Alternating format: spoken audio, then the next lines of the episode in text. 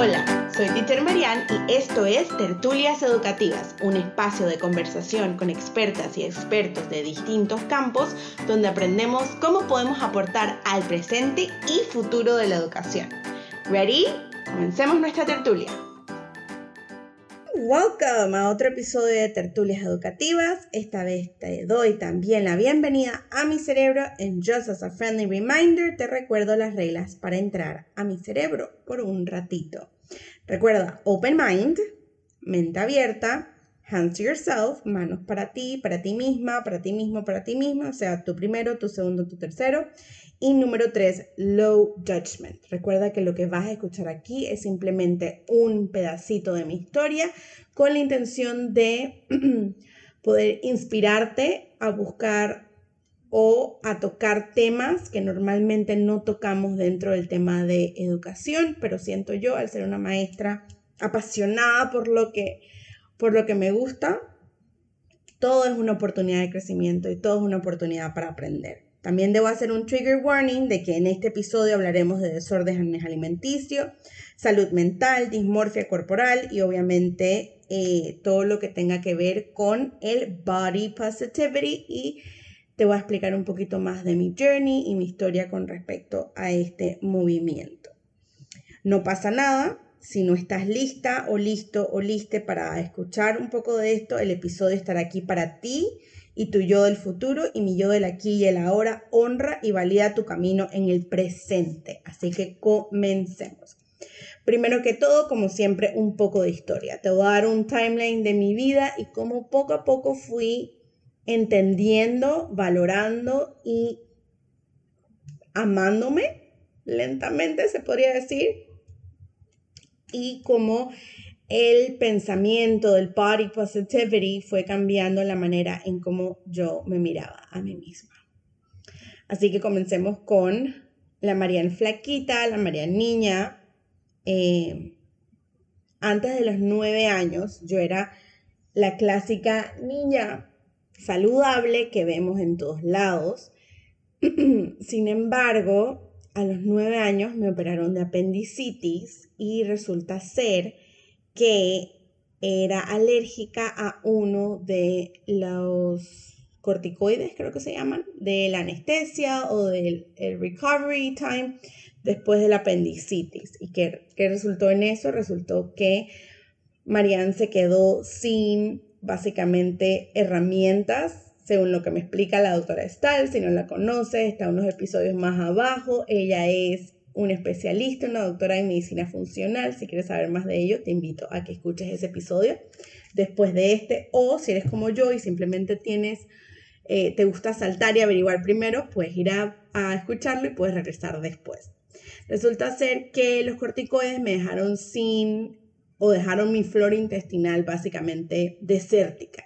Y como resultado, eh, como resultado, Teacher Marianne se engordó a los 9 años, pesaba ya 180 libras, lo cual es muy unhealthy para una persona en crecimiento. Sin embargo, además de eso, tenemos que agregarle que en la escuela me sentía muy, muy, muy sola. Muy, muy, muy sola. Nunca llegué a tener así como amiguitas o amigas. Estaba en una escuela de puras niñas. En fin, eh, hay que agregarle también la parte de la salud mental. Estaba teniendo episodios depresivos constantes y obviamente de crecer como una niña en los noventas. Tuve más de dos cumpleaños en el McDonald's, así que ya ven más o menos por dónde va la historia. En esos momentos, a partir de los nueve años, según lo que estimo yo y en conjunto con mi terapeuta, estimamos que mi diagnóstico de codependencia comenzó alrededor de los nueve años, porque al no tener amigas o amigos, nadie me hablaba en la escuela o muy pocas personas me hablaban dentro de mi escuela, pero sí les encantaba ver lo que estaba en mi lonchera. Entonces era como un intercambio, era, ok, tú me hablas un ratito y yo te doy de mi comida y, viceversa. Entonces ahí comenzó mi diagnóstico de, de, codependencia porque era, ok, yo necesito brindarles toda la comida que yo traigo en mi lonchera, que eran deliciosas, para que ellas me puedan hablar o pueda interactuar o pueda tener interacciones con estas otras personas a las cuales siempre veo todos los días. Em, eso sí. Después tenemos, obviamente, My Family Words y cómo a partir de los nueve años me comenzaban a decir cosas como eras más bonita antes, te veías más bonita cuando estaba flaquita, ahora eres gorda, nadie te va a querer así, tienes que bajar de peso, te ves como una cerda y ojo, sí, esto es abuso, esto es abuso familiar, abuso emocional eh, y sí, las palabras duelen y uno carga con ese dolor toda la vida hasta que es capaz de release those words y romper esos ciclos y entender que nuestras personas en crecimiento, las personas que nos dicen estas cosas cuando estamos pequeñas, tienen la mejor intención del mundo, sin embargo, ellas ellos, they're also hurting, también están heridos, también tuvieron cosas o tienen palabras o tienen estos tipos de abusos con los que cargan desde que están muy pequeñas o pequeños. Entonces, a pesar de que sí, fueron palabras abusivas. Sí, también tuvieron muy buenas intenciones porque they were trying to, estaban tratando de cuidarme. Definitivamente afectaron toda mi autoestima. Y más a los nueve años, que estamos en la preadolescencia, hay cambios hormonales, etcétera, etcétera, etcétera. En fin, ahora hoy en día los veo con mucha compasión y cuando voy donde mis tías y tíos que me decían estas cosas, y me dicen lo mismo y me dicen como, wow, estás más flaca, wow, bla. Obviamente es como, sé que mi valía no yace en mi cuerpo, sé que soy más que un cuerpo, soy más que un número en una báscula. Siento a veces hasta lástima, lo cual sé que también está mal, eh, pero I'm working on feeling more compassionate toward them. Estoy trabajando en ser aún más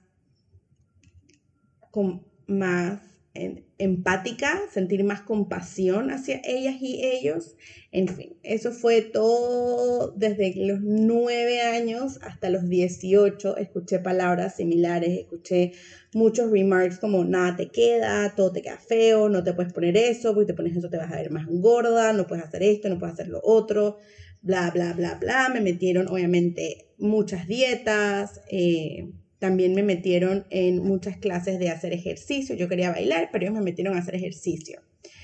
Eh, en fin, debo decir que revisitar esto es como un poco pesado, pero al mismo tiempo también I feel proud, me siento orgullosa de mí misma.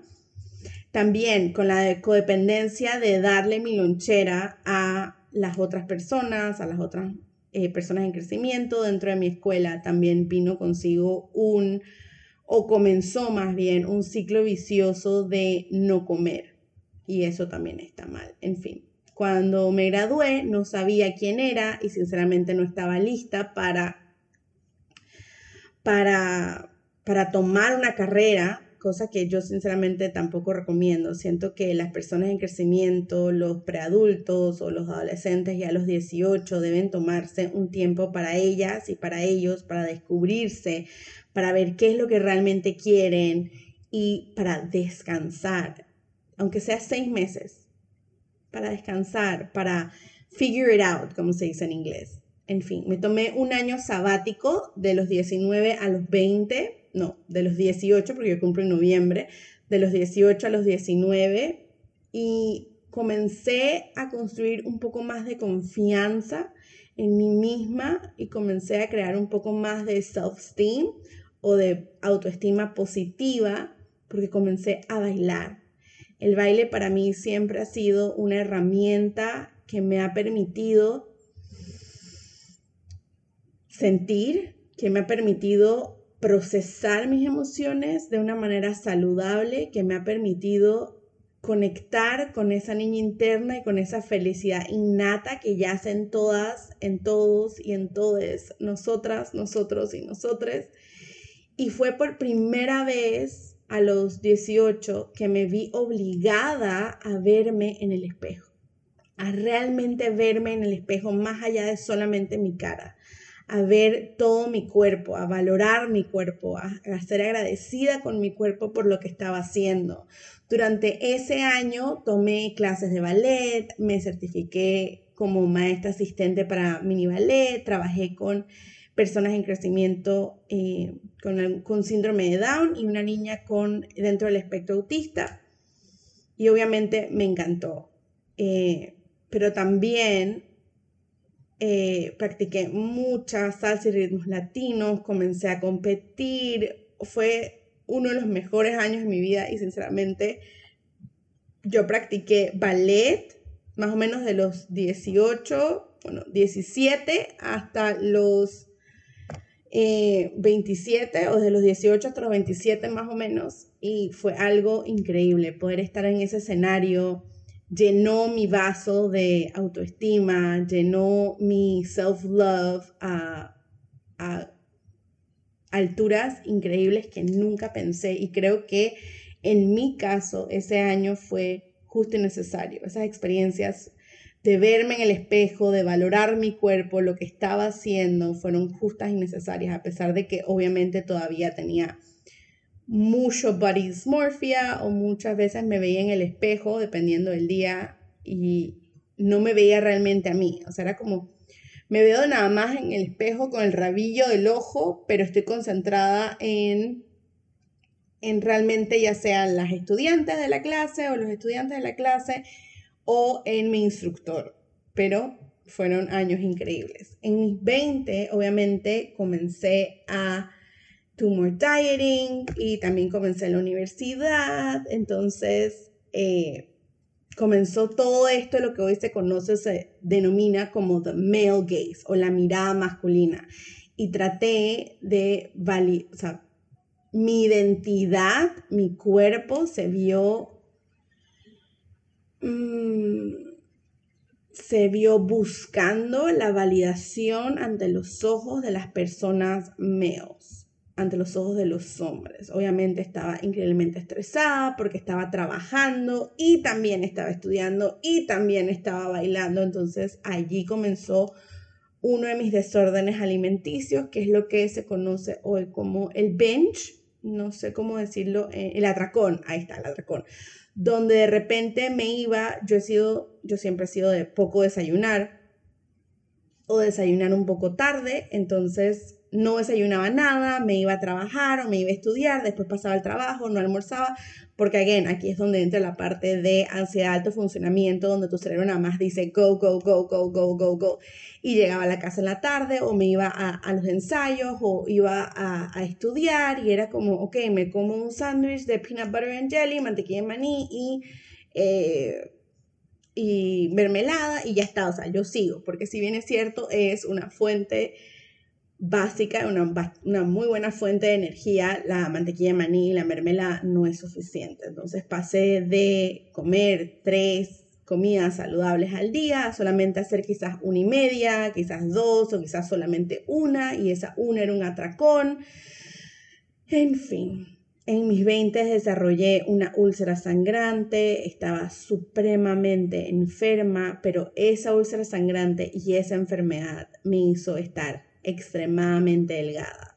Creo que en mis 20, entre los 23 y los 25, fueron esos dos años donde estuve extremadamente delgada, pero también estuve extremadamente enferma, estuve muy enferma. Pero la gente me decía, wow, te ves hermosa, te ves increíble, o sea, bajaste de peso, ¿qué hiciste? Y lo que estaba haciendo es que literalmente me estaba matando. Obviamente, con eso vino más adelante o durante ese proceso foggy brain, o sea, un cerebro que estaba así como nublado y de repente comenzaron las alergias alimentarias. Comencé como que no puedo comer leche porque la leche me hace esto y me hace sentir mal, me hace ir al baño tipo diarrea. I know, TMI, pero es para su beneficio, para que entiendan un poquito más de la historia. Ya eso fue pasado mis 25, donde ya me había recuperado de la úlcera. Creo que a los 26 me dijeron que ya mi úlcera estaba, entre comillas, curada. Eh, pero también a finales de los, mis 20 comencé con la sensibilidad de gluten. Y todo esto, ven como es como una bolita de nieve que fue como go, go, go, dando y dando, dando y dando poco a poco en fin, ahora en mis 30, cuando al principio de mis 30, cuando tenía 30 años, eh, visité a la doctora Stahl, vuelvo repito, ella está unos episodios más abajo, medicina funcional, fue increíble. Yo le agradezco realmente devolverme mi vida, por así decirlo, enseñarme muchas cosas eh, y entre finales de mis 20 y principios de mis 30 comencé terapia, comencé a ver a mis terapeutas y ha sido también totalmente increíble. Yo comencé mis terapias con eh, el, eh, la terapia EMDR, que es una terapia específica para traumas. Es una terapia que, no les voy a mentir, fucking sucks. Duele muchísimo, muchísimo, muchísimo, muchísimo. Da pesadillas, hay mil y un cosas que están pasando en tu cerebro. You, you become shivery, y es como. pero it's all worth it todo vale la pena. Si eres una persona que ha tenido algún tipo de trauma has estado en terapia por muchos años y sientes que no avanza, te recomiendo que you look into la terapia de EMDR. Aquí en Panamá hay varias especialistas. Eh, me puedes mandar un DM a Instagram en arroba soy tutora y te puedo ayudar con eso. No te preocupes, I'm here for you. Y también en mis 30 ya comenzaron así las restricciones alimentarias mucho más fuertes. Ya no podía comer gluten, ya no puedo comer leche, no puedo comer huevo, no puedo comer tomates, no puedo comer pimentones. Tengo que cuidarme de la soya, el azúcar, ciertas cosas porque debido a que mi flora intestinal desde muy pequeña ha estado atacada básicamente, ahora tengo que tratar de reponerme lo más posible. Es como en el último Pick My Brain, que hablamos de reparenting, bueno, I'm reteaching y estoy volviendo a mejor, estoy volviendo a aprender cómo comer las comidas, cómo apreciarlas. Y a pesar de que ustedes me ven así grande y gordita y si sientes que gorda o gordita es un insulto, look into your inner fat phobia, no es un insulto, es simplemente un adjetivo más como alto, pelo negro, soy gorda, it's okay, no pasa nada. Al ser gorda también puedo eh, aceptarme a mí misma, hacer ejercicio de cuatro a seis veces a la semana. Y debo admitir que la pandemia me ayudó como a establecer estos hábitos de ser un poco más seria con, con mis rutinas de hacer ejercicio y también en mis 30 volví a bailar nuevamente, lo cual me mantiene súper feliz. Y realmente con los home workouts y los ejercicios en casa, hacer yoga fue increíble. También practiqué mucha compasión. El yoga me enseñó a hacer muy... la yoga me enseñó muchas cosas, pero lo que más me enseñó la yoga es hacer increíblemente compasiva conmigo misma, que es algo que a mí siempre me ha costado. Eh, y también el mindfulness, que creo que en otro episodio les voy a hablar más de cómo el mindfulness me ha ayudado con mi ansiedad y también conectado con el Reparent Myself. En fin. El Body Positivity es un movimiento que sinceramente lo único que busca es enseñarte, validarte y respaldarte en el acto de amarte a ti misma, a ti mismo o a ti misma por ser tú. Y una de las cosas que de las cuales estoy más orgullosa de mí en regards esto es superar ese body dysmorphia de creerme en mi cabeza una Jessica Rabbit, pero me voy en el espejo y es como I am not a Jessica Rabbit y entrar en este twirling o en este vortex de depresión y poder salir de él y decir, mi cuerpo es válido, yo me amo, Agradezco a mi cuerpo por todo lo que ha hecho por mí, todo lo que hace todos los días por mí. Agradezco a mi cerebro, agradezco a mis riñones, agradezco a mi hígado, agradezco a mis pulmones, agradezco a mi útero, agradezco todas estas cosas que son importantes y creo que uno de los mayores wins este año, por lo menos para mí, ha sido poder mirarme en el espejo, realmente mirarme en el espejo y decir como, yes, Queen, you're doing it. You're amazing, you're valid, eres válida, eres increíble, mira tu cuerpo, mira cómo baila, que wow, mira qué bien te queda ese set de hacer ejercicio. Y ser como my own hype man, ser mi propia cheerleader, por así decirlo, ha sido una de las ganancias que me ha brindado el movimiento de Body Positivity. Y debo decir que en el último año, gracias a la pandemia y a redes sociales como TikTok, donde puedo seguir a otras mujeres, mm, ya sea más jóvenes o más grandes que yo, amarse en su cuerpo independientemente de su tamaño, ha sido realmente inspirador y ha sido ese fuego que ha mantenido el hecho de amarme a mí misma y amar a mi cuerpo encendido, no sé cómo decirlo. En fin, sé que esto no es fácil de escuchar, pero en una sociedad que gana dinero con el sentirte, con el hacernos sentir inseguras, inseguros e insegures, el mayor acto de rebeldía es realmente amarnos. Es amarnos y validarnos día a día momento a momento, poquito a poquito, como sea necesario. Pero no hay mejor acto de rebeldía que el de amarse a uno mismo. Así que agradezco al movimiento de Body Positivity por enseñarme que mi cuerpo es válido. Agradezco a todas esas mujeres que veo en redes sociales siendo valientes y amándose por ser un gran ejemplo para mí y espero que este podcast o este episodio te haga preguntarte, te haga cuestionarte lo que la sociedad nos ha enseñado y lo que nosotras, nosotros y nosotros como seres biopsicosociales hemos, hemos aprendido a través del aprendizaje social regards nuestro cuerpo y nuestra valía y nuestra posición dentro de esta sociedad. Recuerda que yo honro tu camino en el aquí y en el ahora y tu yo del futuro te está viendo con grandes ojos llenos de amor, compasión y muchos abrazos. Así que espero te haya gustado. Muchísimas gracias por entrar a mi cerebro un ratito y escuchar mi historia. Espero esto te haya inspirado y nos vemos en la próxima tertulia. Bye. Qué gusto fue tenerte aquí en Tertulias Educativas. Si tienes alguna duda o te gustaría tener una tertulia educativa conmigo, me puedes contactar en mis redes sociales como arroba soy tutora. Instagram, Facebook, YouTube, LinkedIn, you name it, I'm there. Muchísimas gracias y nos vemos en la próxima tertulia educativa.